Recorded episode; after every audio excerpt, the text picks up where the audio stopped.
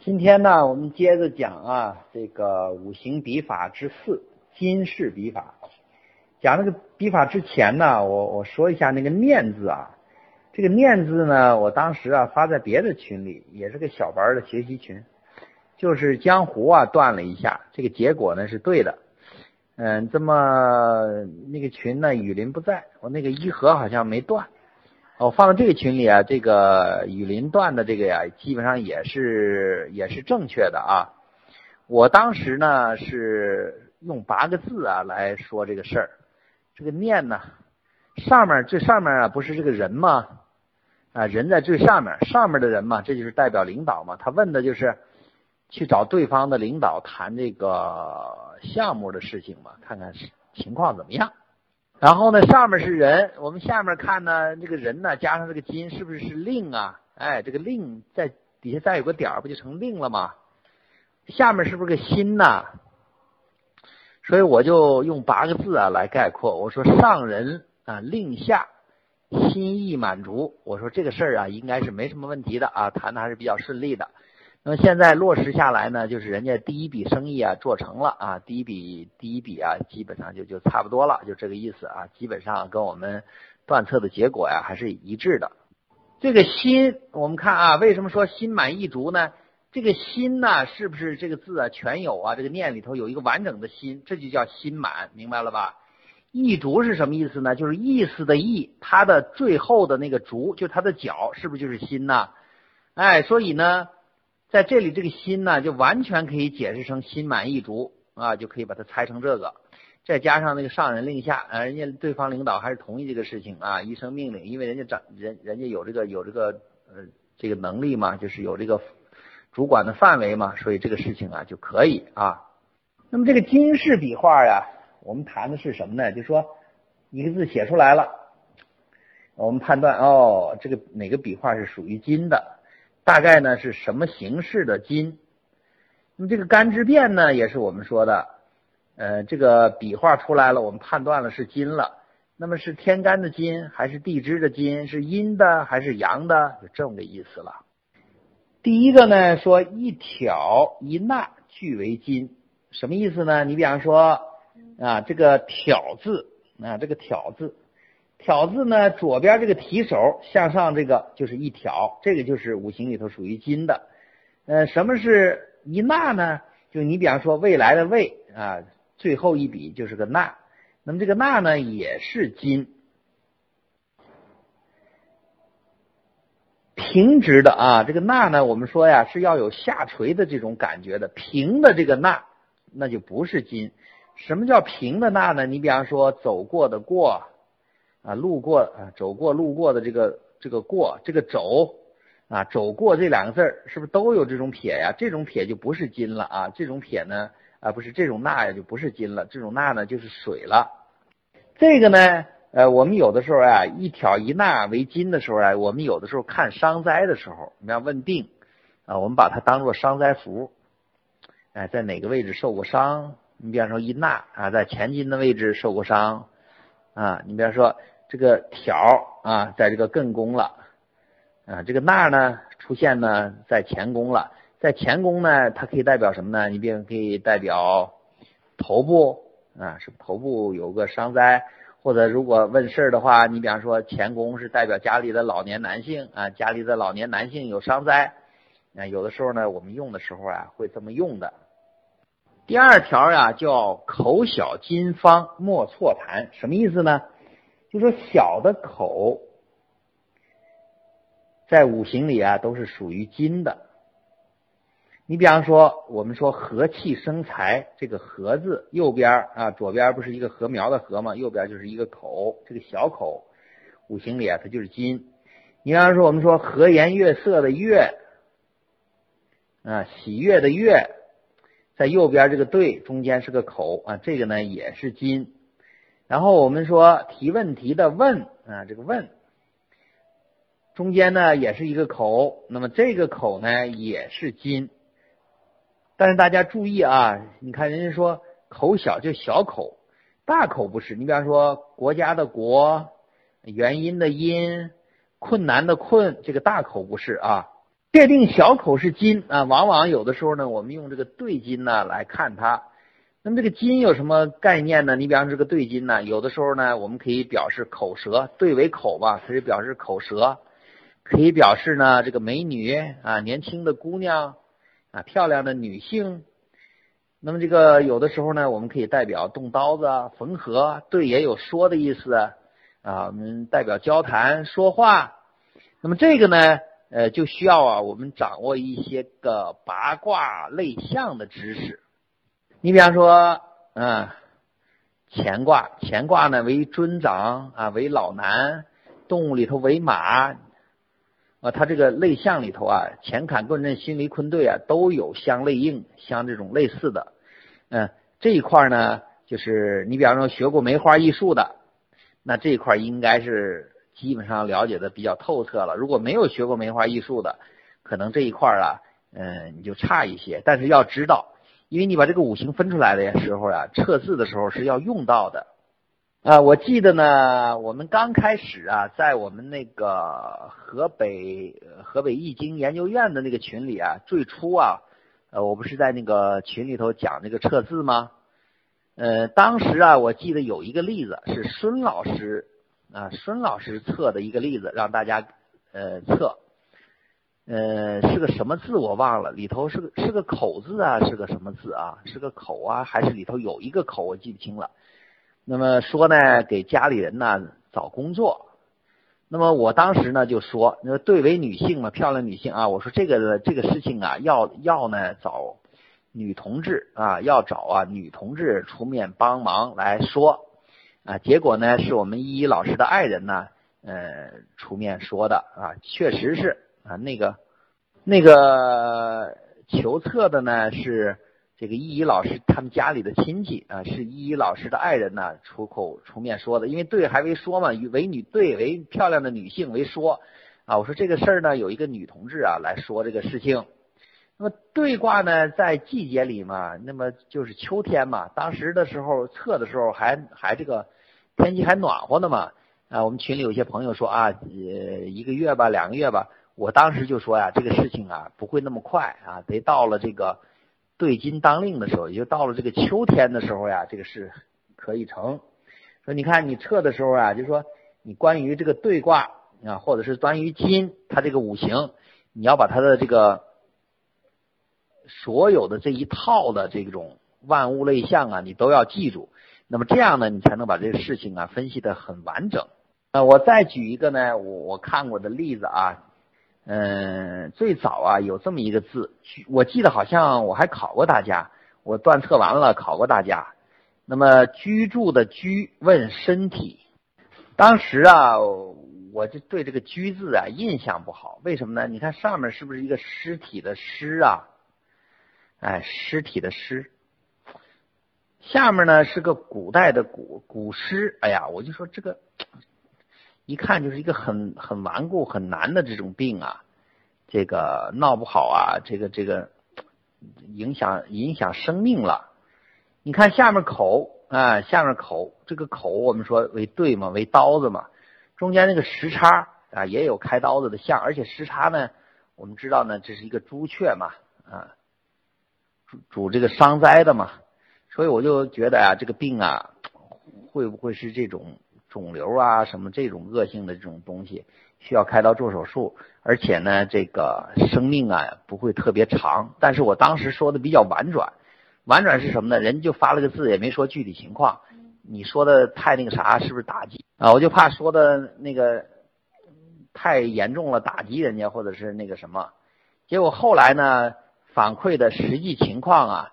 啊，确实是这个样子啊！这个人呢，确实是肿瘤，肿瘤啊，做了手术了，做了手术呢，这个能活多长时候啊？确实不太好说。那么后来啊，我对他这个存活期啊，也进行了一下预测。啊，这是个居字，这里头这个口啊，我们就可以理解成刀子，而且口呢，代表饮食嘛，嘴嘛，嗯，这个嘴上面时差一封。不能吃东西了嘛，所以说这个就危险嘛。呃，前几天呢，我还测了一个呃看身体的，就是活，嗯，就是问问这个病人的病情啊、寿命啊，就是个活。我们看啊，这个死活的活呀，嗯，刚才依然说的对啊。我开始看这个呀，看这个这边啊，舌头的舌，你再仔细一看啊，把中间这个朱雀用上，上面是铅，下面是骨。我一看那个铅骨啊，我就觉得不利。为什么不利呢？我们一般追悼会常用这个词儿嘛，什么什么铅骨，对吧？我觉得不好。这边这个三点水呢，水呀就是个坎卦嘛，是病灾、肿瘤的什么这一类的象啊，说危机的象。说这个人呢也是个癌症肿瘤，在医院躺着呢，估计啊这个情况啊也够呛。对我们啊，雨林说这个时差往上一弄风口，这个也对啊，这个风口也对。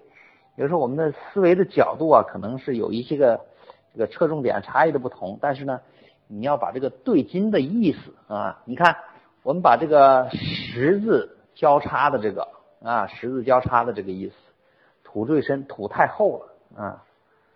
再一个呢，十交叉又是个玄武的象。像这个口呢，这又代表饮食啊，又代表动刀啊，啊，又代表受损伤啊，对为缺嘛，要有损伤的意思啊，缺。所以你综合分析起来，我们就可以啊，把这些字啊，把五行啊、六神呐这些加在里头，再加上我们早期学过的这些基本的知识，你就能啊，基本上把这个情况啊分析出来了。嗯，然后我们再看呢，说。腹中短横是囊筋，什么叫腹中呢？肚子中间的短横，囊啊，就囊中之筋啊。我们说探囊取物这个囊嘛，就肚子里面有一个短横，那么这个呢就是囊中的筋。比如什么字呢？最简单的就是我们的目字啊，就是眼睛的，代表眼睛的这个目。什么叫短横呢？这个短横啊，写的也要注意。他写的很短，写了这么两横，没有呢和对面连起来，就是这个横没有写长了，没有封死，从这边写到对面啊，没有连上，这个呢就叫囊中之金。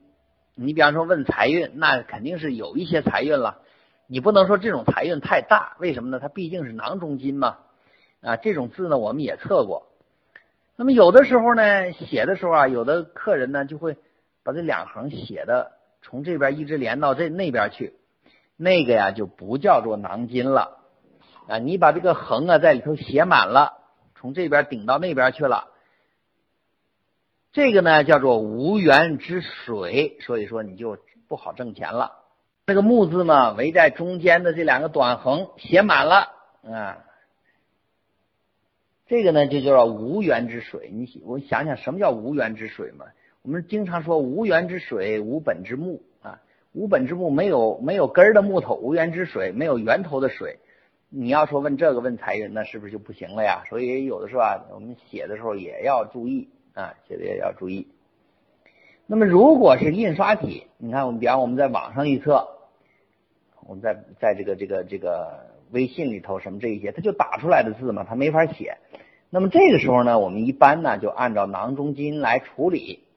哎，写的时候我们为什么经常喜欢呢？他们把这个字写出来，我们来测。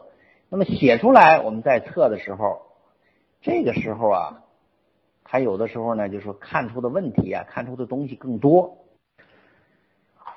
呃，第四条他说呀，两点儿啊，我们两个点儿加上一个条，这两点加条。金在水，就金呐，水里的金子，金在水里，水里的金子，就这个意思。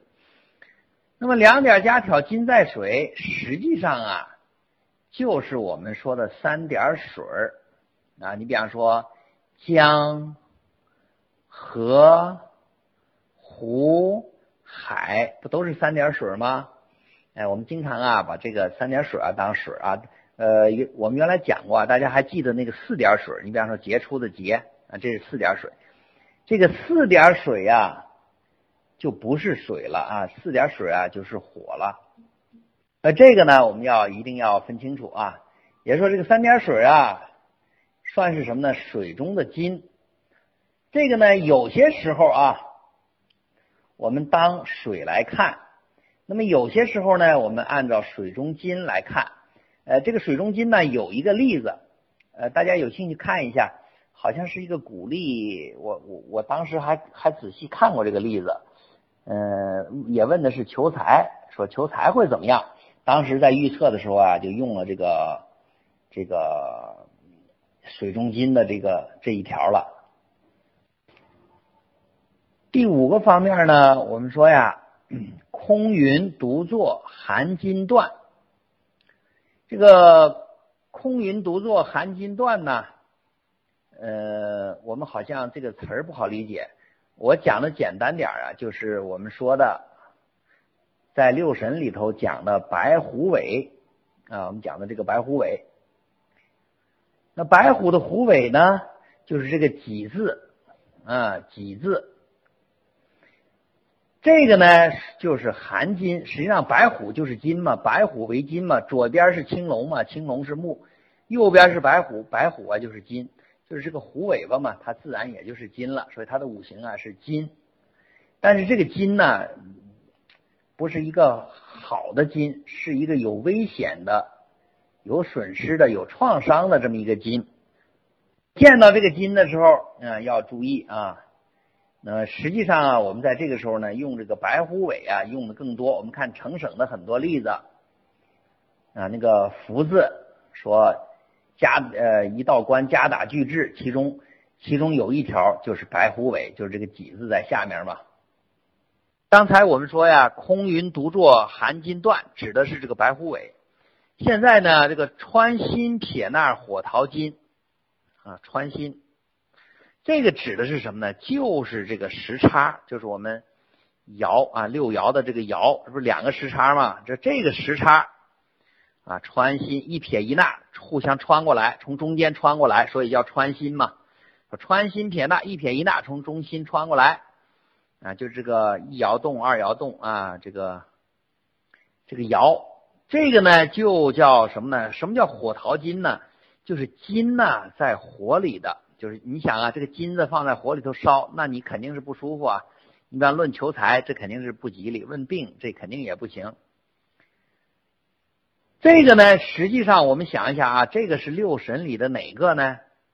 就是我们说的朱雀嘛。那么这种字也很多，你比方咬咬人的咬，父亲的父啊，这个社会主义的义，六爻的爻，像这一类的字，全部是这种类型，火桃金。嗯，下面呢就是这个干支啊，来谈干支的。嗯，大致上呢有这么三方面的内容啊，我给大家简单说一下啊。第一个呢就是这个小出现的这个小口，我们说大口不是，这个小口是小口呢，我们一般当根根筋或者是深筋。这一挑一挑一捺，我们当有筋是心筋啊。这个你要是懂八字啊，或者是这个奇门的就知道啊。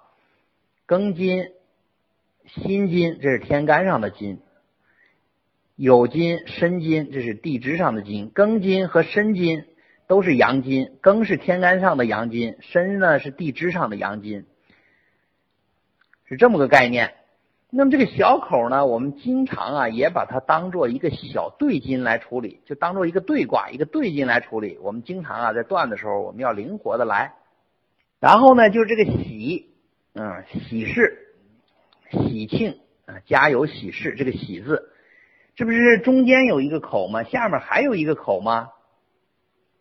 说这两个口啊，都是阳金啊，都是阳金，都可以看作金。再呢，就是我们说的什么挑啊、捺呀这一类笔画啊，因为这些挑啊、捺呀这类的笔画呢，都有点偏斜，它不是很直、很正的。所以这一类的呢，我们都把它看成是阴经啊，就是阴性的经。好，我们这个经呢，呃，讲这么些内容啊，我给大家发了一个图啊，这个图呢写了两个字，一个是人，一个是轩。嗯，人家呢问呢，呃，合作一个项目，问前景如何？合作项目前景如何？我说那你写个字吧，结果人家呢就写了俩字啊，这个人宣两个字。大家看一下这个“仁宣”这两个字，你断一断，看看怎么断，大家考虑考虑。嗯，这个跟这个五行笔法呀倒是关系不太大，这因为是我下午刚断的啊，刚断的呢，所以我就顺便拿出来呀给大家讲讲。这个“仁宣”呢，本来我们说测一个字，人家写了俩，你写了俩你也得测呀，你不能说你说写一个字吧，人写了俩你掐死人家是吧？哎，有的人我断的时候，有的人还写四个呢，人有的干脆写个公司名啊，指不定这是几个字呢。所以无论出现多少个字啊，你都要呢依据这个字里的信息呀，把它灵活的断出来啊。所以我给你，我给大家讲一下我当时怎么断的啊。我当时是这么说的，我说你看这个人呐，这边不是个二吗？啊，这边不是个人吗？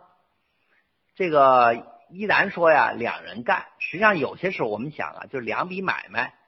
啊，他这个可能呢，他不见是两个单个的人，他可能是两个单位、两个团体，或者是两个什么。所以我就讲啊，我说这个事情啊是两拨人合作啊，两拨人就不是三方的合作，是两拨人在合作。你既然说这个两拨人合作了，那你得说说人家这两拨人什么情况吧？嗯，我就说这个宣呐，我说你看啊。因为来找我的就是他们，就是两个人，就是一个人、两个人、两位人来的。说我就把那二啊看成是他这个方向的人，那边那个立人旁呢看成是人家别人，所以两拨人合作。这个二呢代表他们，人呢可能代表别人。所以我们再看这个轩，轩呢这边不是一个车嘛，这边是一个干嘛。然后我就说呀，这个。两拨人呢，人家那边的人呢实力比较强，为啥呢？人家是坐车的，看见没有？啊，实力比较强，人家摊子比较大。然后咱们这边呢，实力啊比人家弱，比人家差。为啥呢？咱们是干活的，这个“干”字嘛。所以这个事儿呢，人家坐车，当然不愿意干一些具体的事儿了嘛。所以说合作的话呢，应该是人家的事儿，或者有什么。咱们呢，可能干一些具体的这个这个情况嘛，啊，有一些具体的这个事情去干。但是人家呢，坐车的也需要干活的嘛，我们干活的也需要坐车的嘛，啊，所以这是双方有利益共同点的嘛，就是有契合点的嘛。所以我说这个合作呀，啊，应该呢也也可以啊，就是也可以弄成啊，也不错。嗯，大致上啊，就是这么个状态。这个轩呢，是古代呀，这个官员出门啊，坐的那个带着那个帷幕的那个那个筐子的那么一个车啊，官的那个车。他这个人轩呢，加上这个人呢，就有点儿，我们讲啊，这个做生意啊，干啥呀？他以这个人为打头，然后出来这个车子，这个利益的车子。我就觉得呢，这个项目啊，可能油水不大，或者是说，这个这个。利益上啊，可能不一定很丰厚吧，啊，但是呢，毕竟啊，我们跟官车相关联了，所以将来啊，可能会不会有一些个其他方面的合作会更好、更精彩啊？我就这么跟人家说，但是反映过来的情况呢，基本上跟我们判断的呀都是吻合的。对，所以这个思路啊是是一定是灵活的。嗯，怎么灵活呢？我的这个。经验吧，一个呢就是多测，多测多练，这个是必然的啊。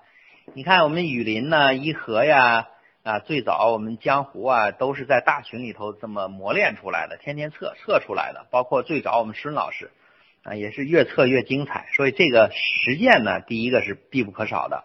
第二呢，就是说我们呢多读一些古人的例子，就这个思想思维啊，契合古人的这种思维角度。这个呢，就是成省的这个呃测字秘牒里的有一部分。我最早看的时候呀，对这一部分呢不是特别的在意。后来呢，我发现呀这一部分太重要了，所以我就反复的在看。但有些时候呢，也不能完全记住，不能完全记住没关系，你就不停的看，不停的翻，到最后呢，哎，你突然某一个字你就能用着。或者想起这个字来，或者想起这种思路和方式来，那么是什么呢？就是一个呀，就是成省的这个测字取格大法，哎，这个是一定要多翻几遍的。测字取格大法，这个这这是一块啊，非常这个重要的东西。